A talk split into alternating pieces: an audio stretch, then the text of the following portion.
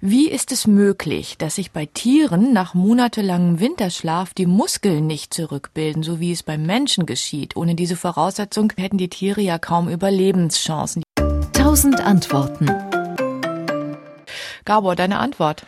Es ist tatsächlich noch gar nicht so lange erforscht und man weiß es auch nur bisher bei einem einzigen Tier, nämlich beim Bären. Da gab es Untersuchungen, die gezeigt haben, dass tatsächlich nach monatelangem Winterschlaf beim Bären die Muskelkraft nur um 23 Prozent, also nicht mal ein Viertel reduziert ist. Zum Vergleich, wenn ein Mensch so lange im Bett liegen würde und sich nicht rühren würde, dann wäre der Muskelabbau 90 Prozent. Also deswegen haben ja auch wirklich, ist es ja ein großes Problem bei bettlägerigen Menschen, dass die nach einer Zeit dann wieder sich bewegen sollen. Und das heißt umgekehrt, wenn man weiß, wie das funktioniert, könnte man möglicherweise solchen Menschen helfen. Jetzt hat man ähm, vor ein paar Jahren das ein bisschen das Geheimnis lüften können. Es scheinen zwei Faktoren zu sein. Zum einen ist es so, dass die Bären ihre Muskeln auch im Winterschlaf immer ein bisschen trainieren, nämlich durch unwillkürliches ja, ständiges Zittern. Das passiert so viermal am Tag, dass die Muskeln zittern, spannen sich an, dadurch werden sie angeregt, bleiben sozusagen im Training. Ob dieses Zittern allein ausreicht, um den Muskelschwund aufzuhalten? Ja, das fragt man sich. Das genau. kann ich mir auch nicht vorstellen. Das ist, das hm. ist fraglich und es ist offenbar noch so, dass ein zweiter Faktor dazukommt, ein zweiter Mechanismus.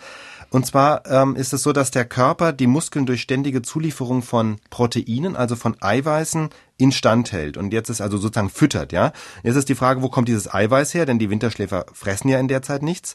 Was aber passiert ist, dass sie aus Harnstoff, der ja normalerweise abgeschieden wird, dass sie daraus Stickstoff abspalten und dieser Stickstoff ist das zentrale Element für Eiweiß. Also der Körper recycelt den Stickstoff, den er eingelagert hat, stellt daraus Eiweiße her, die wiederum dann den Muskeln zugeführt werden.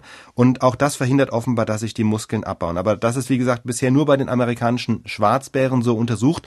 Ob das bei anderen Winterschläfern auch so ist, weiß man schlicht und einfach nicht. Aber es ist ein interessantes Forschungsthema eigentlich, weil man möglicherweise da auch Rückschlüsse eben für den Menschen draus ziehen könnte. Genau, zum einen eben für Menschen, die nach einem Unfall zum Beispiel lange bettlägerig sind. Eine andere Möglichkeit ist natürlich bei ähm, Astronauten. Ja, dann da ist das gleiche Problem, wenn man irgendwann mal denkt, dass die mal zum Mars fliegen sollen oder sonst noch wohin, ist natürlich auch das Problem, dass da immer der Muskel- oder Knochenabbau droht. Und ja, eine, beziehungsweise da hat man noch keine Lösung gefunden, wie man dieses Problem überwinden soll, beziehungsweise es gibt eine Lösung. Allerdings bisher nur Science Fiction. Wenn Sie sich anschauen, 2001 Odyssee im Weltraum, was machen die Astronauten da? Sie halten Winterschlaf.